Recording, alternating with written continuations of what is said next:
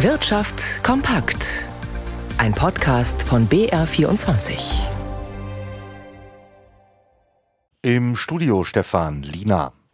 Bei der Postbank soll bis Mitte 2026 rund die Hälfte der Filialen geschlossen werden. Das kündigte der Chef des Privatkundengeschäftes bei der Konzernmutter Deutsche Bank, Claudio de Sanctis, in einem Zeitungsinterview an.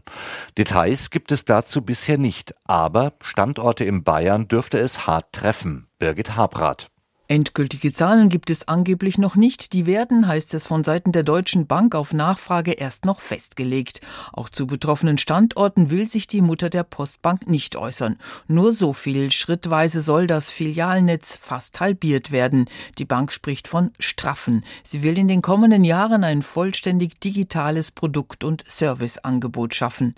Der Name steht, die Postbank wird zur Mobile First Bank.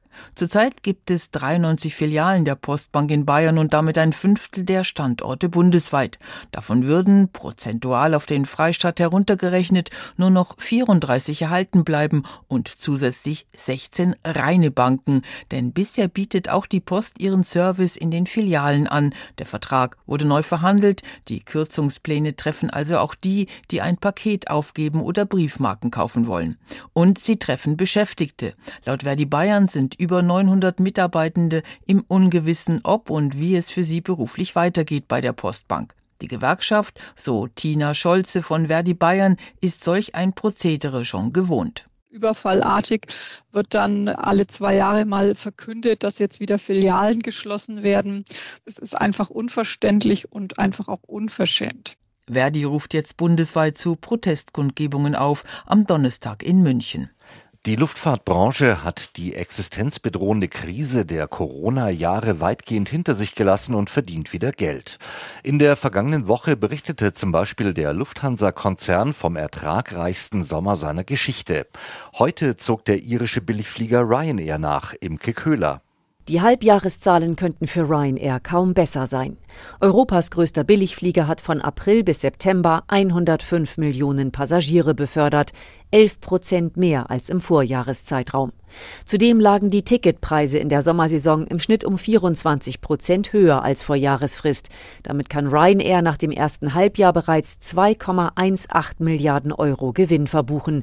Das ist im Vergleich zum Vorjahr ein Sprung um 59 Prozent. Angesichts der erfolgreichen ersten sechs Monate rechnet die irische Fluggesellschaft nun mit einem Rekordgewinn für das laufende Geschäftsjahr. Unterm Strich erwartet sie bis Ende März, wenn das Geschäftsjahr endet, ein Ergebnis zwischen 1,85 und 2,05 Milliarden Euro. Den bisher höchsten Gewinn erzielte Ryanair 2018 mit 1,45 Milliarden Euro. Den Aktionären winkt nun erstmals eine reguläre Dividende von insgesamt 400 Millionen Euro. Künftig soll ein Viertel des Gewinns nach Steuern an die Anteilseigner ausgeschüttet werden. Außerdem seien wie vor der Corona-Pandemie Sonderdividenden und Aktienrückkäufe denkbar, hieß es. In wenigen Wochen ist Weihnachten, doch Umfragen zeigen, die Deutschen sind nur bedingt in Einkaufslaune.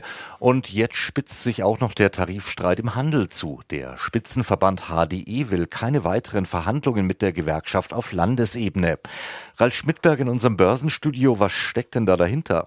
Ja, rund 60 Mal haben sich Arbeitgeber und Gewerkschaft im vergangenen halben Jahr auf Länderebene bislang getroffen, ohne Ergebnis. Der Vorwurf der Arbeitgeber nun, Verdi habe bislang nicht ernsthaft verhandelt und auch keine Lösungsvorschläge vorgebracht.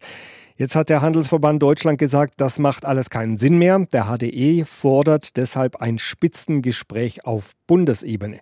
Die Gewerkschaft hat noch nicht reagiert, was sie von dieser Forderung hält, aber die Gewerkschaft hat zuletzt ihrerseits der Arbeitgeberseite eine Blockadehaltung vorgeworfen und erst Ende Oktober ja zu Streiks aufgerufen.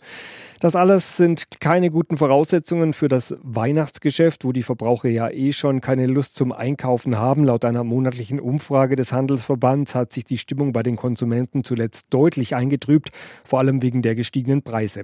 Eine verhaltene Nachfrage ist mittlerweile für die ganze deutsche Wirtschaft ein Problem. Der DAX legt im Moment nach der Erholung in der Vorwoche eine Verschnaufpause ein. Aktuell gibt er 0,2 Prozent nach auf 15.154 Punkte.